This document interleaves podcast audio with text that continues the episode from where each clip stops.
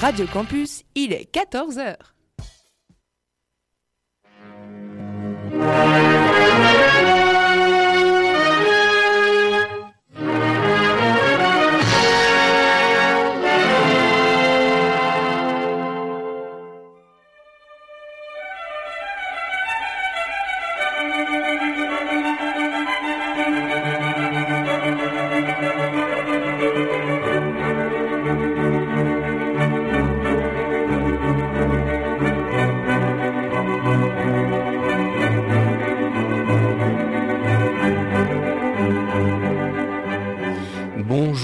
Toutes et à tous, merci de nous faire l'amitié, de nous faire le grand plaisir de nous retrouver en ce samedi après-midi en direct sur les ondes de Radio Campus Lille afin de découvrir ce qui sera dans les temps à venir votre nouveau rendez-vous consacré au cinéma.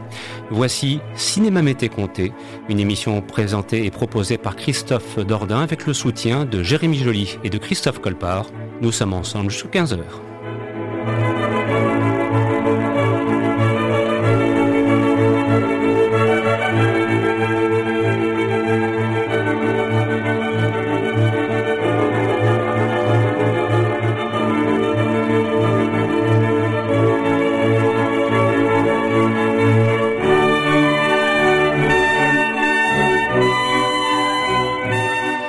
Alors qu'est-ce que Cinéma Mété Comté Que sera votre nouveau rendez-vous consacré au cinéma sur les ondes de Radio Campus Lille?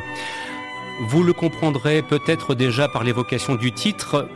Il s'agit d'une émission consacrée certes à l'histoire du cinéma, mais pas de façon fastidieuse, je vous rassure, mais plutôt on avait envie, par le biais des grandes musiques de films que nous apprécions, nous avions envie de, raconter nos histoires du cinéma, de partager avec vous nos souvenirs du cinéma. Et c'est ce que nous allons faire dès cette première édition en nous focalisant sur l'été 1984.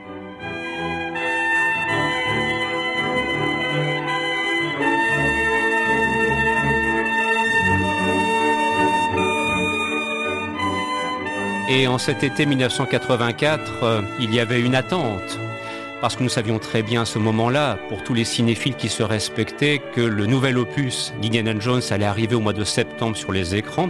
Indiana Jones et le Temple maudit, et qu'il allait falloir patienter juin, juillet, août pour euh, enfin découvrir cette nouvelle aventure interprétée par Harrison Ford. Alors euh, tout de suite de vous proposer le thème d'ouverture. Excellent après-midi à l'écoute de ce programme.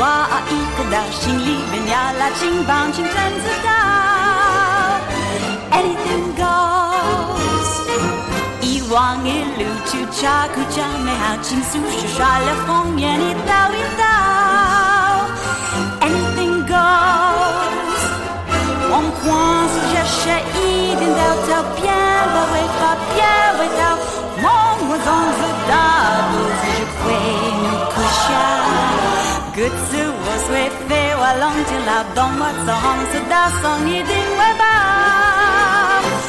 Anything goes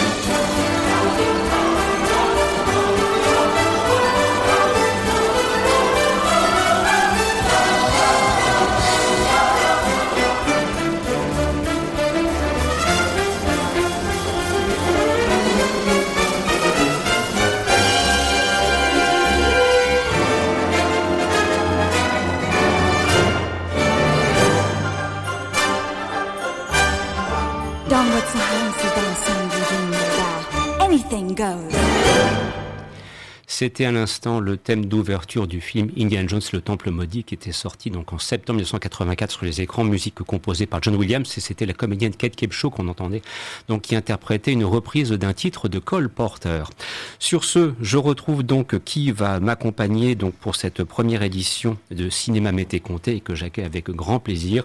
Et tout d'abord de saluer Jérémy Joly. Bonjour Jérémy. Bonjour Christophe, bonjour à toutes et à tous. À tes côtés, Christophe Colpart, qui a aussi préparé toutes ces petites fiches et autres anecdotes. Bonjour Christophe. Bonjour Christophe, bonjour Jérémy, bonjour à tous. Merci donc euh, de m'accompagner pour, euh, c'est vrai, c'est une, une, nouvelle aventure radiophonique qui commence. Hein. Il, y a, voilà, je, dois reconnaître qu'après euh, quelques temps d'absence sur les ondes de Radio Campus Lille, il y a là un, un plaisir indéniable à se retrouver ensemble pour parler du cinéma tel que nous l'aimons. On va vous raconter nos histoires du cinéma à nous. Alors, euh, en juin 84, donc, puisqu'il y avait un long chemin qui allait être emprunté jusqu'à la sortie sur les écrans au mois de septembre du, film de Steven Spielberg, il y ajoute le Temple maudit. Est-ce que l'été 84 était suffisamment riche pour nourrir les cinéphiles que nous étions à l'époque? Eh bien, la réponse est résolument oui. Et vous allez voir, nous allons explorer des registres très différents mais cela prouve aussi une chose, c'est que déjà à cette époque, à l'été 84, euh, l'offre cinématographique, somme toute, était plutôt de, de, bonne tenue. Pour commencer, Jérémy, début du mois de juin, Gérard Jugnot débarquait sur les écrans avec une comédie d'action qui s'appelle donc Pinot Simple Flic. À ses côtés, euh, la délicieuse Fanny Bastien, voilà, qui a enchanté, euh, comment dirais-je, nos soirées cinématographiques à l'époque. Et alors c'est vrai que Gérard Jugnot est quelqu'un qui a souvent eu l'occasion de réaliser des films. Ces réalisations sont parfois d'un niveau inégal, mais je tiens personnellement Pinot Simple Flic pour quelque chose de très abouti. D'ailleurs, un petit peu euh, que, je mettrais en parallèle avec les films que Coluche tournait à l'époque, que pouvaient être Banzai et Inspecteur la bavure. Voilà, début des années 80, dans la comédie française, il y avait indiscutablement un certain niveau de qualité et voire même une recherche dans la mise en scène qu'on retrouve dans Pinot Simple Flic. Euh, voilà, il, osait de faire de l'image, osait faire du cinéma et ne se contentait pas simplement de faire rire à partir d'un scénario, pour le coup, fort bien écrit. Alors, quelles sont les, Jérémy, les, petites anecdotes que tu pourrais peut-être livrer sur Pinot Simple Flic et aussi peut-être sur Fanny Bastien, allez savoir. c'est vrai qu'on a tendance à oublier que Gérard Jugnot, bon, c'est vrai qu'il est d'abord acteur, mais il a donc été aussi pas mal réalisateur, comme tu l'as rappelé. Euh, Pinot Simple Flic avec euh, son, son affiche qui, qui parodie un peu euh, Rambo 2. Rambo, 2, exactement. Euh, donc euh, l'histoire de, ce flic qui se retrouve, euh, enfin qui est dans la banlieue parisienne et, où on suit ses, mésaventures extraordinaires et c'est vraiment une comédie de, qualité, tu le rappelles. Euh... Et alors, il y a notamment Fanny Bastien, mm. qui à l'époque, c'est vrai, elle, a vraiment marqué les esprits. Hein. C'était un de ses premiers grands rôles et on en parlait beaucoup. Alors, elle n'a peut-être pas eu. oui, son premier rôle. Elle n'a pas forcément eu après peut-être la mm. carrière qu'elle aurait souhaité, mais, mais à l'époque, euh, voilà, on, pensait que c'était un espoir du cinéma euh, qui pouvait donner de très beaux fruits. Christophe oh, Oui, et puis euh, c'est d'ailleurs même la première réalisation de Gérard Jugnot. C'est vrai. Et on peut dire là dès le départ que Junio fait un très beau, une très belle réalisation, et ça sera d'ailleurs pour moi le cas jusqu'à une certaine période, on va dire fin 90, début 2000, où là je trouve où ça commence un petit peu à... Oui, après, après, après meilleur espoir féminin peut-être Voilà. Hmm. Ouais, c'est un petit peu là où la bascule va se faire sur des choses plus modestes. Parce que bon, il n'y a pas que il a pas que Pinot, il y aura aussi euh, Scout toujours mhm. qui aura été des, un grand succès. Il y aura euh, malheureusement celui-là marchera un peu moins. C'est sans peur et sans reproche. Et puis, euh, bah, son grand, son grand chef-d'œuvre, on va dire, c'est une époque formidable. Avec Richard Boringer. avec Richard Boringer. Mais moi, j'ai toujours aimé le côté Gérard Jugnot, très ancré à la fois dans... À l'époque, on avait des comédies qui étaient des comédies non seulement drôles, mais aussi ancrées dans leur époque et aussi ancrées dans des histoires qui pouvaient être euh, sérieuse. Parce Mhm. que Pinot, tu retires, tu retires les gags, tu retires l'humour. Tu as un vrai film. Ah, il y a Tu as, une- t'as un vrai scénario. il y a une réalité sociale. Il y a qui- une réalité de, de, de polar des années 80 français, comme on n'en fait plus de nos jours. C'est presque un documentaire finalement. euh, Mm. C'est une caméra qui Bien se sûr. retrouve dans l'univers de, de la police euh, à cette époque-là. C'est très ancré dans les années 80 aussi. Alors, à propos de la musique, il faut le souligner, le, le- ce qui a aussi participé au succès du film, qui a été d'ailleurs dans, dans- dans les salles au mois de juin un, un beau succès populaire. Un très Il y a- bon succès. Il y a, il y a- il y a- il y a, comment dire, un artiste de renom hein, que- qu'on va entendre dans quelques instants. Donc M euh, qu'on entend dès le générique du début C'est et c'est Louis Chédid, c'est le père de M. Mhm. le père de M euh, qu'on entend dès, dès le générique du début et qui avec une chanson qu'on retient on sort de la salle on devait Mm. sûrement Voilà, retenir Oui, euh, énormément. Et puis, euh, puis euh, l'avantage de Pinot, c'est que c'est un film qui a quand même un casting très solide. T'as Oui. des gens de qualité. T'as as quand même Pierre Mondy, t'as quand même Jean Rougerie, t'as quand même Gérard Loussine. T'as- et puis t'as- et puis et puis une chose aussi qui, est, qui a été très fréquente chez Junio, c'est que euh, bah, énormément dans Pinot, t'as beaucoup de caméos. Mhm. Tu as Jean-Marie Poiré dans les caméos, tu as tu as Patrice Lecomte, qui ont, qui ont été les gens qui ont poussé euh, Junio à prendre la caméra. C'est ça qui est c'est ça qui est très euh, très amusant. C'est une chose qu'on retrouve plus dans le Non. cinéma actuellement. Les seconds rôles plus. sont euh, disparaissent, euh, ils sont plus mis en avant. Bien à sûr. cette époque-là, il y avait vraiment des gueules qu'on sûr, retrouvait bah. dans tous les films. On savait pas forcément leur nom, mais on Pierre Rep, dont on bien. reparlera tout à l'heure avec Claire Hipoux, Mm. euh, Claire Magnien, qui a, qui a aussi travaillé avec Gérard Loussine sur Vivement Lundi, euh, la série télé euh, de TF1. C'est voilà, c'est Junio a toujours fait ça. Junio a toujours mis des castings, même dans ses seconds rôles, des castings solides. C'était pas des, c'était, c'était quand même des acteurs qui avaient du de la carrière. Alors ça, c'est le premier thème que l'on va entendre. Donc, ce sera Louis Chédy de la chanson Police Secours, extrait de la bande originale du film, donc Pinot Simple Flic. Et puis, en ce mois de juin 84, euh, il y a quand même une star américaine euh, plus qu'affirmée, bien que d'origine australienne, c'est Mel Gibson, qui était de retour, donc euh, qui avait connu euh, forcément un démarrage extraordinaire avec les deux Mad Max et puis l'année de tous les dangers Peter Weir, et qui en juin 84 revenait dans une nouvelle adaptation donc euh, des Révoltés du Bounty. Alors ça s'appelle tout simplement The Bounty, réalisé par Roger Donaldson.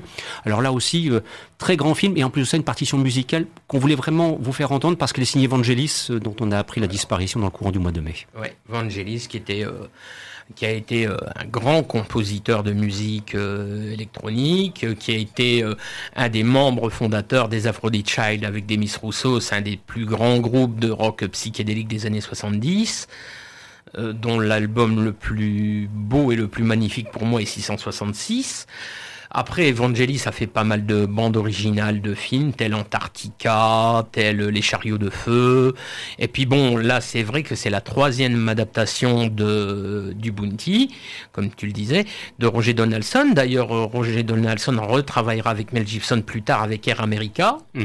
Et puis, bah oui, comme tu le dis, un casting qui est quand même de belle qualité. Hein, Mel Gibson, Anthony Hopkins, Bob Hoskin. euh, voilà, et euh, c'est des films qui ont que ça soit Pinot ou le Bounty, c'est des films qui ont relativement bien marché pendant, les, pendant cet été 84, mais je peux t'assurer que ces deux films-là ont été véritablement des succès de vidéoclub. Parce Ah que bon Pinot, comme le Bounty, en VHS, c'était euh, rarement disponible le week-end.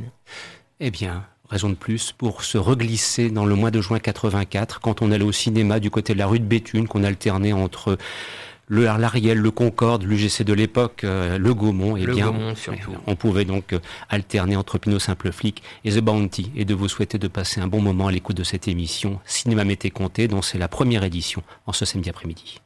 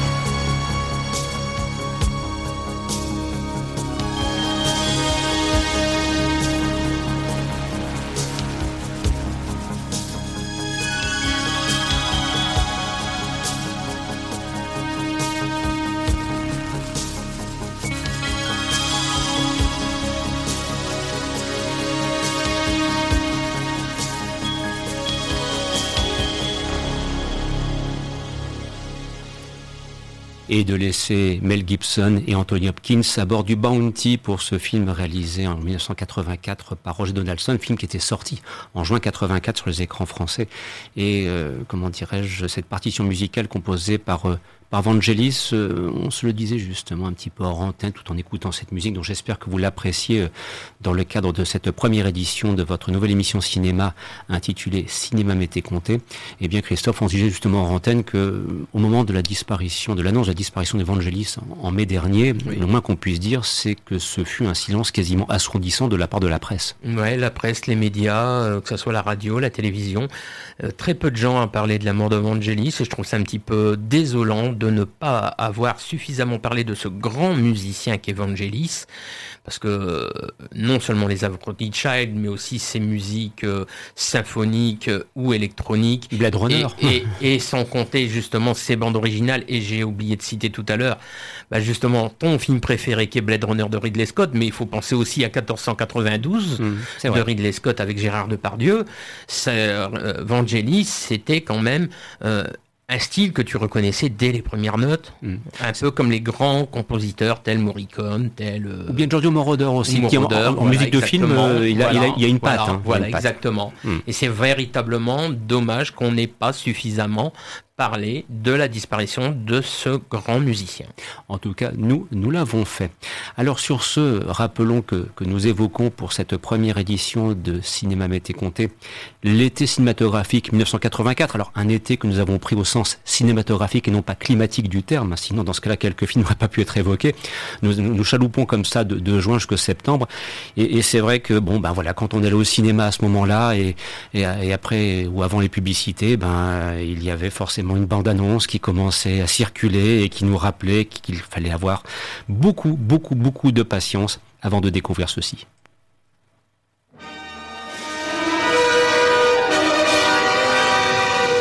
Si l'aventure a un nom, c'est celui d'Indiana Jones. Le docteur Jones a trouvé Norachi pour moi. Et il est ici pour me le remettre tout de suite. Qui c'est en face, Noura? Si Veux-tu ranger ce revolver, fiston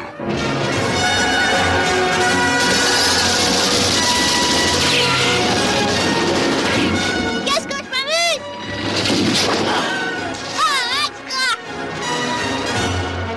Rien ne me choque, moi. Je suis un scientifique. Quel genre de recherche feriez-vous sur moi? Hmm. Activité nocturne. Ma position favorite pour dormir Fréquence des rapports. Parce que vous faites autorité en la matière J'ai des années d'expérience pratique.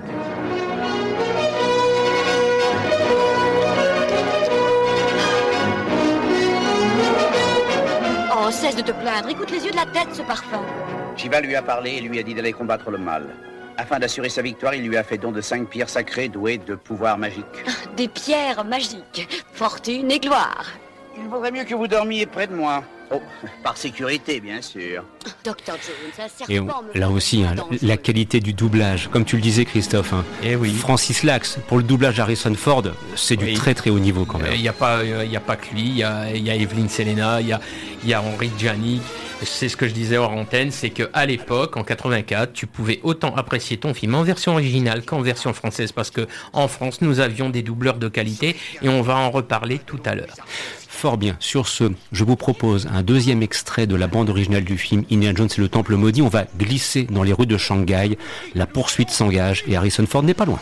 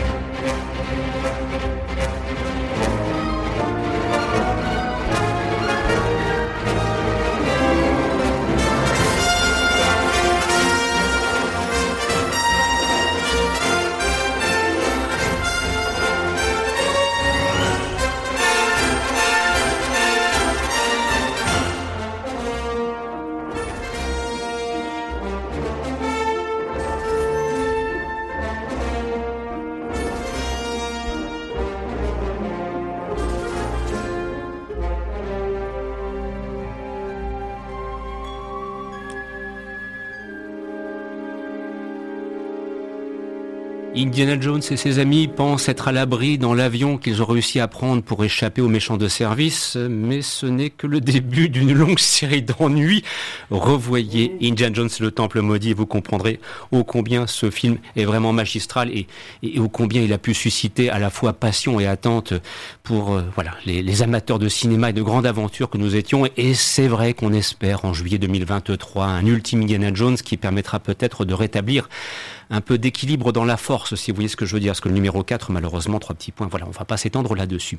Alors, Poursuivons notre évocation de cet été 84 dans le cadre de cette émission Cinéma Mété Comté que vous découvrez peut-être en ce samedi après-midi. Christophe Dandon micro, accompagné par Jérémy Joly et Christophe Colpart. Nous sommes ensemble encore pendant une demi-heure jusqu'à 15 heures.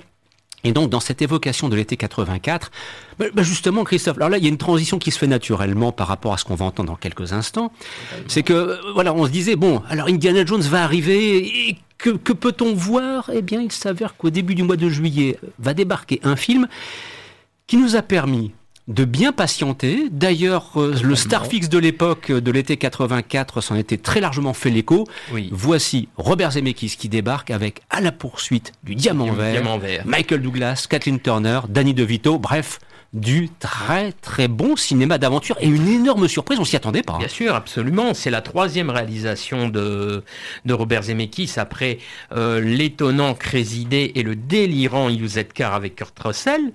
Et là, euh, Robert Zemeckis prend un chemin totalement différent, qui est plutôt un film d'aventure, même si c'est fortement teinté de comédie qui est euh, la, poursuite du diamant vert et comme tu le dis un casting de vraiment de, de poids hein. et là c'est comme pour Indiana Jones euh, le film est aussi agréable en VF qu'en VO puisque Jacques Marin qui double euh, Danny DeVito, Gérard Hernandez qui double euh, Alfonso Oro, euh, ensuite euh, tu as Anne Jolivet qui double euh, Kathleen Turner. Kathleen Turner, et tu as Eric Collin qui double Michael Douglas, puisque ça n'est pas encore Patrick Floerschen qui fera la voix de Michael Douglas. Et c'est un film totalement absolument génial parce que c'est c'est très frais, c'est il y a autant d'action que d'humour. Mm. Euh, on est euh, Puis c'est, franchement, ça a été un, un carton surprise. Je veux dire, moi, Ah, je me souviens dans les salles à l'époque, un euh, carton on s'y attendait salle. pas. Ça a été un carton en salle. Personne ne s'attendait à une suite. Hum, en plus. Et en plus,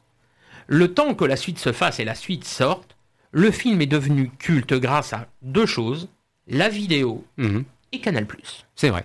C'est vrai qu'il y en a, s'en est beaucoup servi au début de sa programmation. exactement. Ça a été un des, un des premiers films moteurs pour lancer le programme Canal Plus à l'époque. Au point que la poursuite du diamant vert a été légèrement euh, source a été euh, moyennement une source d'inspiration pour un film sorti récemment qui s'appelle Le secret de la cité perdue avec euh, Channing Tatum et Sandra Bullock. Les deux réalisateurs ne se ne, reconnaissent totalement s'être fortement inspirés du diamant vert pour euh, pour ce film. hein. Mieux vaut voir la source Ah que le résultat bah, toujours. après l'inspiration. Toujours, mon cher. Oui, parce Toujours. que ça, c'est un film quand même un peu oubliable. Oh, c'est- c'est regardable à samedi soir. Voilà. La musique est signée Alan Silvestri Voilà. en 1984 et à, au sortir de ce film, un homme contactera Alan Silvestri pour lui demander de faire la bande originale de son film et cet homme n'est rien d'autre que monsieur Philippe Clair pour Par on t'a pas vu sortir avec Jerry Lewis et Philippe Clair lui-même. Et ça, enfin, euh, si vous aimez le cinéma, Philippe Clair, Jerry Lewis, Alan Silvestri, vous conviendrez quand même que c'est un attelage bien curieux, mais comme ça se faisait dans les années Mais 80. écoute la BO de Par où t'es rentré, écoute la BO du Diamant Vert, tu reconnais immédiatement la patte d'Alan Silvestri. Et je vous propose tout de suite d'écouter le thème final de la poursuite Diamant Vert.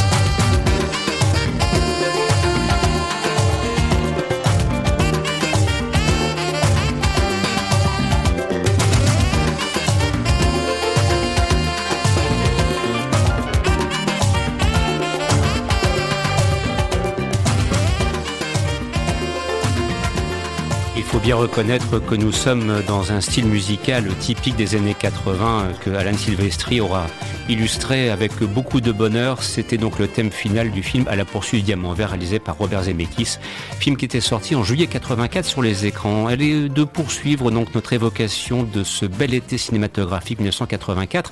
Alors vous allez voir, on va, on va aborder un trio de films. Alors là, pour le coup, une semaine cinématographique, on se disait qu'on allait pouvoir voir des choses extrêmement différentes. Et d'ailleurs, ça nous permettra aussi d'entendre dans quelques instants Josiane Balasco, voilà, qui est une belle comédienne française et qui est à l'origine, entre autres, de la bande originale du film dont on va parler dans, quelques instants. Alors, à propos donc de, ces films qui sont sortis cette fois, nous étions plutôt vers la mi-août. Il y a donc un, trio majeur qui se dégage.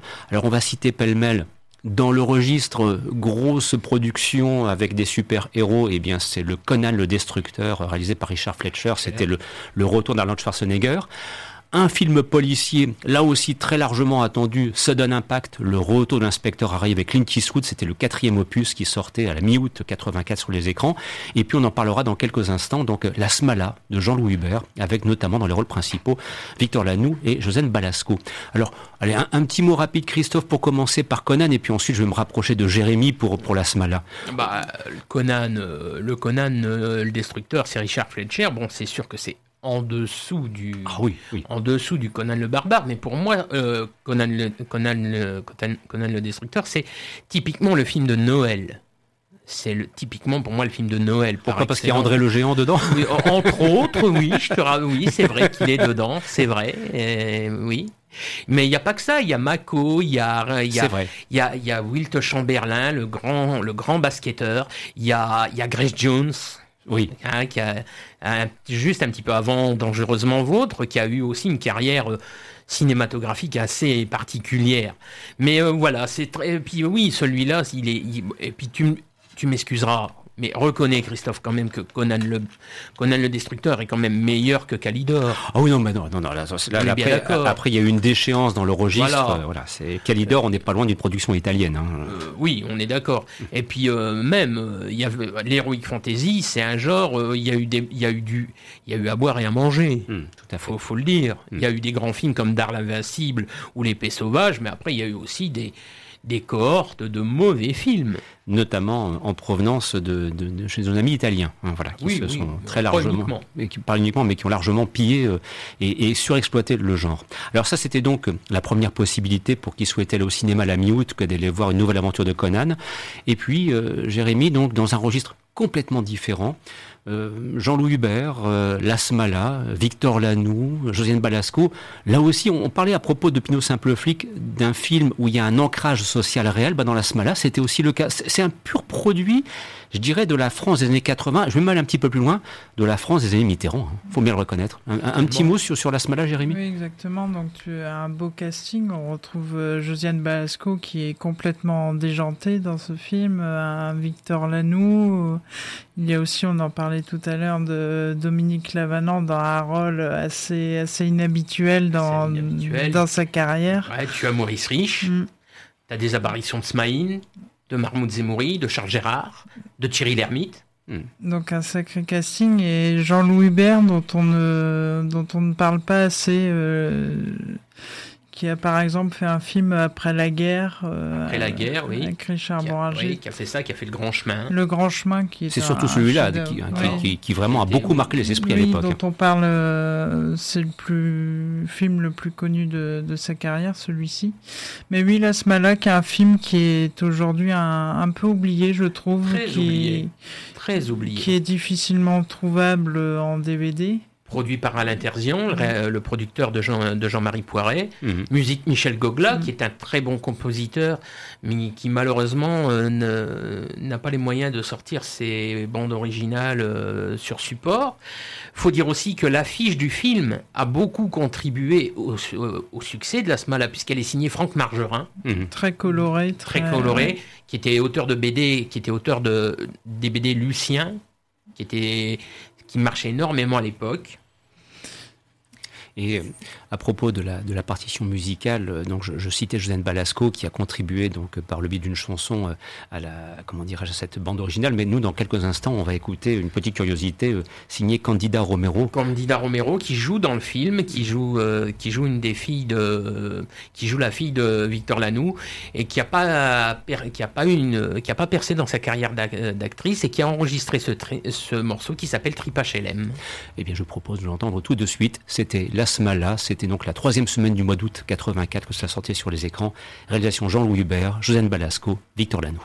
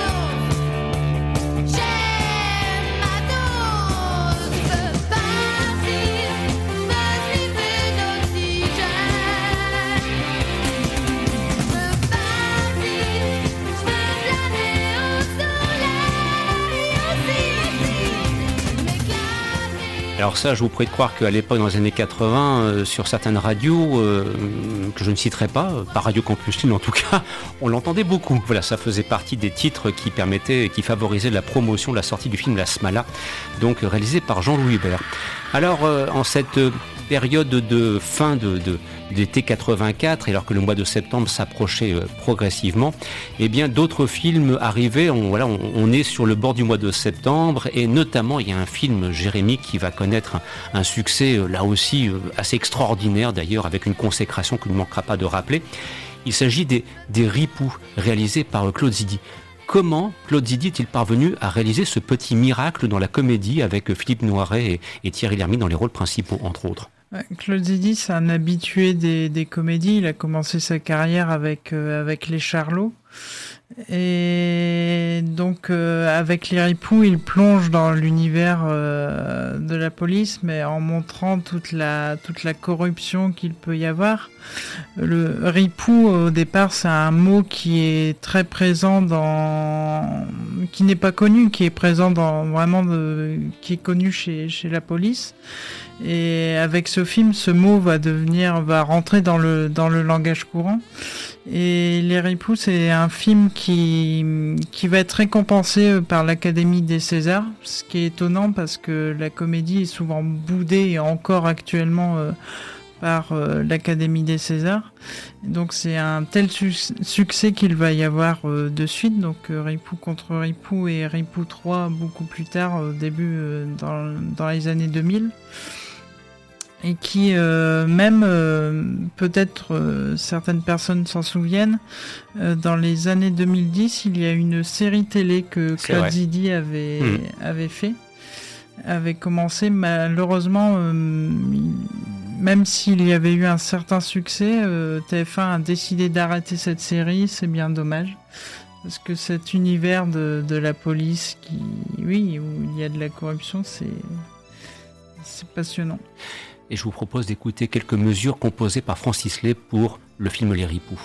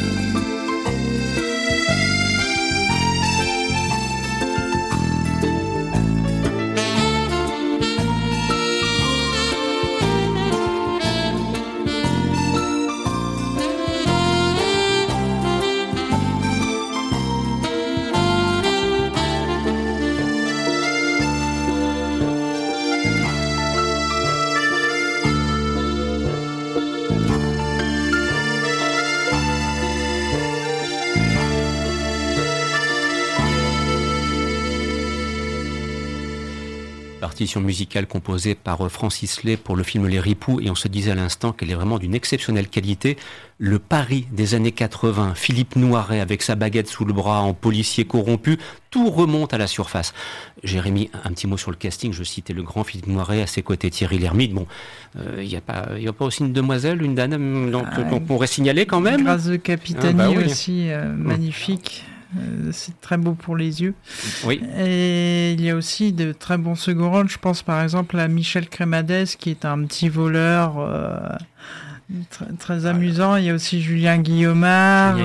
Julien Guillaumard, euh, oui. Claude Brosset. Il y a, Claude, Claude Brosset. Euh, puis il y a aussi Régine qui est décédée il n'y a pas très longtemps.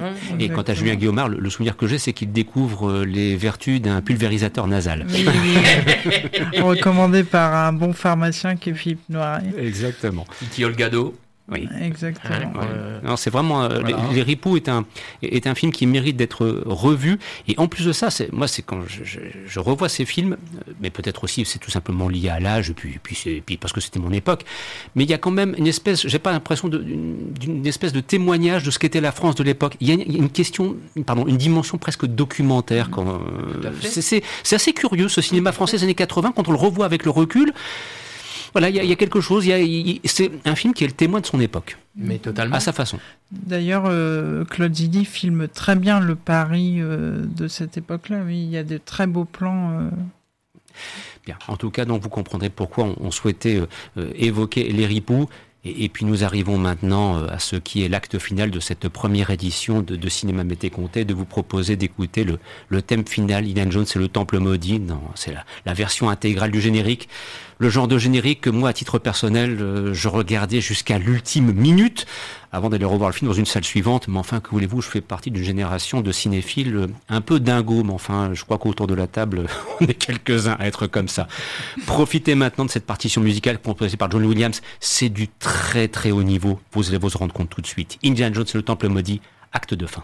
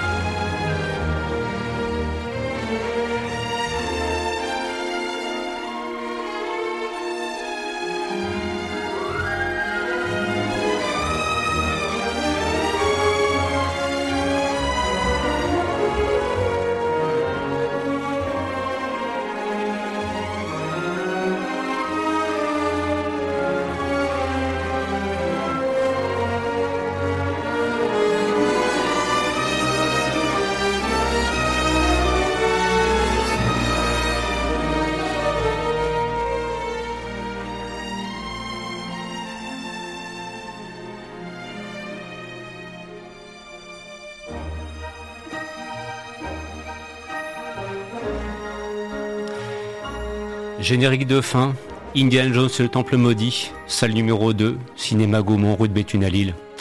Grand souvenir. Mais j'avais eu la chance de le voir avant au Festival du film américain à Deauville. Il y avait Kate Capshaw qui était présente. Je dis ça comme ça en passant.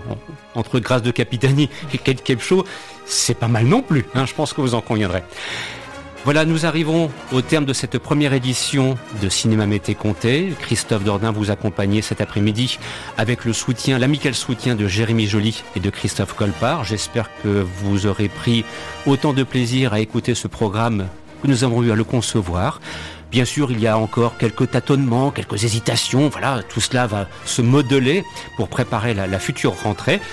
Et Christophe de se dire, mais, mais samedi prochain, Cinéma Mété Comté, de quoi ou plutôt de qui sera-t-il question oh, On vous a préparé le vitriol, tout simplement.